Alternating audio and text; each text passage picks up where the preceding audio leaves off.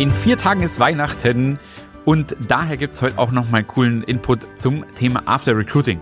Was kannst du jetzt also tun, um den coolen Kandidaten oder die coole Kandidatin im Loop zu halten? Drei Punkte, die ich extrem charmant finde. Erster Punkt, Preboarding. Das kann man digital machen. Man kann das auch auf anderem Weg machen, dass man Ordner bereitstellt für den Kandidaten oder die Kandidatin mit Informationen, die man wirklich auch gern mit heimgeben kann. Oder man schickt dem Kandidaten so ein kleines Willkommenspaket, wie auch immer. Aber das Ganze sollte getimed sein, damit man den Kandidaten eben im Loop hält. Das heißt vier Wochen vorher, sechs Wochen vorher, drei Monate vorher, je nachdem. Das kommt auf deinen Fahrplan an, den du, wie in der vorigen Folge schon gehört hast, gemacht hast. Ein Tee. Zweiter Punkt, lade doch deinen Kandidaten in die WhatsApp-Gruppe ein, wenn du eine hast mit deinem Team. Dann kann der oder die schon mal mitlesen und kriegt so ein leichtes Gefühl dafür, was ihr für ein Teamgefüge seid und wie es bei euch so zugeht. Ja?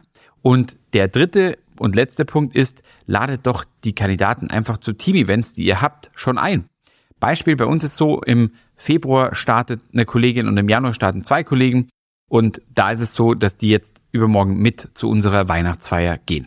Und das ist total cool, kostet nicht viel und die sind so, sofort dabei. Und vor allem in einem Rahmen, der sehr locker ist, wo sie einfach schon mal ein anderes Gefühl auch bekommen, als im Arbeitsalltag einfach zu starten. Genau. Deswegen viel Spaß beim After Recruiting.